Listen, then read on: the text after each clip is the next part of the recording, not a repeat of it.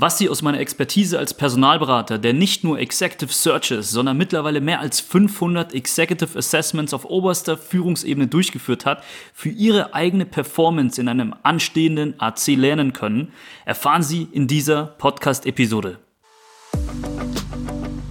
Herzlich willkommen beim CEO Career Code, dem Karriere-Podcast mit Inspiration und Insiderwissen für Top-Manager und jene, die es werden wollen. Präsentiert von Ihrem Headhunter Dominik Roth. In der Podcast-Episode Nummer 20 sprach ich schon über zwei typische Eigenschaften unerfolgreicher Manager, die ich aus meiner Erfahrung aus den Executive Assessments bzw. Potenzialanalysen, was ein Synonym dafür ist, für Sie herausgefiltert habe. Nun möchte ich Ihnen ganz konkret sieben Tipps zur Verfügung stellen, die Ihre Performance in einem Assessment steigern können. Vorweg muss man wissen, dass es unterschiedliche Verfahren gibt mit unterschiedlicher Validität, das heißt Vorhersagekraft über Verhalten.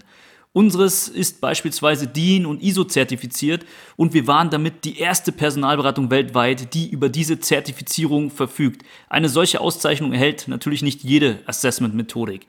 Aber ein gemeinsamer Nenner guter Verfahren ist, dass es folgende Elemente gibt. Erstens einen Persönlichkeitstest bzw. Persönlichkeitsfragebogen. Zweitens einen Part kognitiver Leistungstests.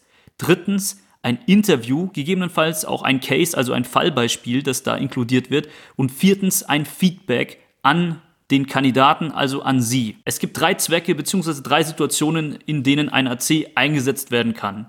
Erstens bei einer Frage, wer könnte Führungskraft eines Teams sein oder, was bei uns häufig der Fall ist, wer aus dem Mittelmanagement könnte Teil der Geschäftsführung werden. Das ist eine interne Frage, die man sich stellt, wohingegen der zweite Fall die externe Perspektive betrifft, und zwar, wenn es um die Rekrutierung, also um einen Executive Search geht, dann wird auch vermehrt auf diese Methodik zurückgegriffen. Das dritte Fallbeispiel ist das individualisierte Coaching, denn bevor man coacht im Gießkannenprinzip, könnte man den Bedarf an ganz individuellen Entwicklungspotenzialen genauer durch ein AC identifizieren und definieren bei einem Kandidaten.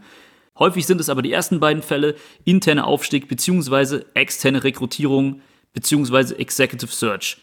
Nun zu der Kernfrage. Was können Sie als Kandidat im Vorfeld tun, wenn die Potenzialanalyse, also das Assessment, über die genannten Elemente verfügt? Persönlichkeitstest, kognitive Leistungstests, Interview und Feedback. Den ersten Tipp können Sie befolgen im Vorfeld an das AC. Und zwar können Sie das sogenannte Kompetenzmodell versuchen in Erfahrung zu bringen. Fragen Sie doch mal bei HR oder bei der durchführenden Beratung, das ist meistens eine Personalberatung, nach einem Kompetenzmodell, gegen das Sie gemessen werden. Dabei handelt es sich um ein Erfolgsprofil, also ein Ideal, und Sie können dieses Jahr mal ganz frech anfragen. Ich glaube nicht, dass viele Arbeitgeber Ihnen das transparent machen würden, aber durch den Versuch kommt man in den Austausch zu der Frage, was ist überhaupt wichtig, und man erfährt mehrere Details dazu. Manchmal liegt auch wirklich keines vor. Daher will ich Ihrem Arbeitgeber gar nichts Böswilliges unterstellen, dass er was verheimlicht. Fragen kostet aber nichts und kann Ihnen, wie gesagt, ein paar Insights durch den Dialog öffnen, statt einfach nur die Frage zu stellen, naja, was ist denn wichtig, worauf muss ich achten? Denn darauf wird es einfach nur die Antwort geben, du kannst dich darauf nicht vorbereiten, sondern sei einfach authentisch. Und damit können wir erstmal nicht so viel anfangen. Und genauso sollten Sie übrigens auch die Bestandteile und Elemente vorher wissen, aber darüber werden Sie eigentlich professionell proaktiv informiert im Vorfeld. Zweiter Tipp, bereiten Sie Ihre Track Record Beispiele vor. Damit meine ich, arbeiten Sie Ihre Erfolge heraus, gehen Sie gedanklich Ihre letzten Berufsjahre und Stationen durch, um Ihre Erfolge daraus zu notieren, ähnlich wie man es bei einem guten CV tut. So haben Sie Beispiele parat und können diese dann gekonnt ausführen ohne bei Fragen länger grübeln zu müssen. Das kommt natürlich auch nicht so authentisch rüber. Denken Sie dabei auch an Erfolge auf Soft-Factor-Ebene, also zum Beispiel in der Mitarbeiterführung. Der dritte Tipp bezieht sich auf die kognitiven Leistungstests und ganz konkret geht es hier um den logisch-analytischen, also diesen numerischen Test, der in jedem Verfahren ein Bestandteil ist. Und hier gibt es einen ganz simplen Trick, denn man kann sich darauf gut vorbereiten.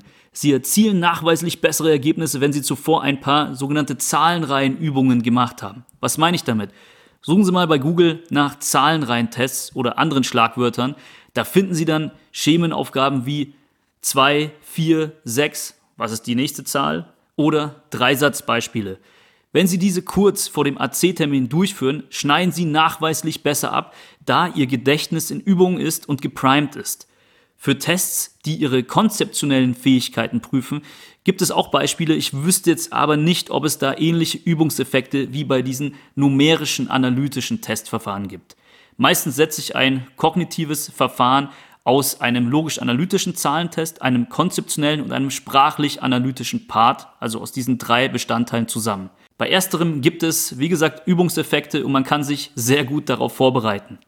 Der vierte Tipp klingt recht simpel, den habe ich aus einer Studie aus dem Jahr 2017 extrahiert, die den Namen trägt The mere presence of one's own smartphone reduces available cognitive capacity.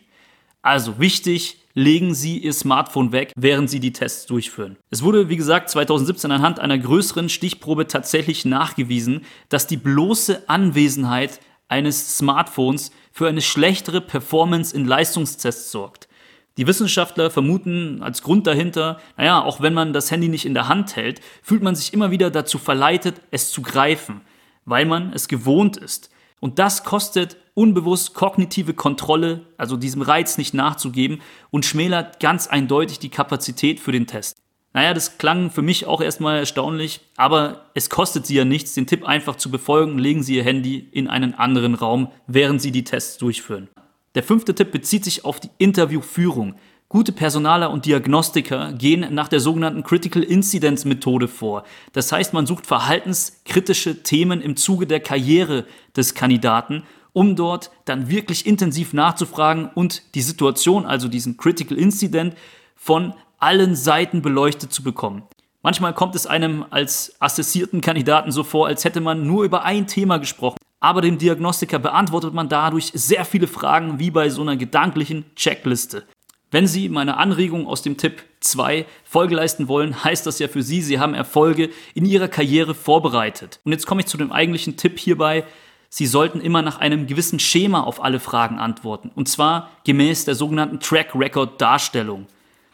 Erstens, was war die Situation? Zweitens, was haben sie getan? Also was war die Handlung? Und drittens, was war das messbare Ergebnis? In Klammern idealerweise mit Bezug auf das Unternehmen. Am Beispiel eines kritischen Mitarbeitergesprächs mit einem Low-Performer könnte das so aussehen. Sie sind aktiv auf diese betroffene Person, die underperformed, zugegangen. Also Sie haben aktiv das Gespräch gesucht. Durch diese Konfrontation konnten Sie zum Beispiel nochmal gemeinsam KPIs neu definieren und haben auch für Verständnis gesorgt. Das Ergebnis, die Performance hat sich gebessert oder auch nicht. Trotz Coaching etc. kann das Ergebnis ja genauso sein, dass sie konsequent gehandelt haben und das im Sinne des Unternehmens. Also sie haben sich vielleicht von dem Mitarbeiter infolgedessen getrennt. Der Tipp lautet, Sie haben Ihre Erfolge vorbereitet und gehen nach dem Schema der Track Record Darstellung vor.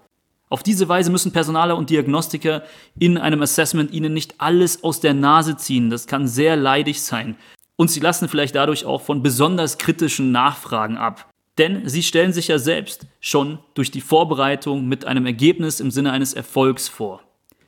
Im Zuge des sechsten Tipps möchte ich so ein paar typische Fragen preisgeben, auf die Sie sich vorbereiten können und die mehr oder weniger in diese Art und Weise gestellt werden.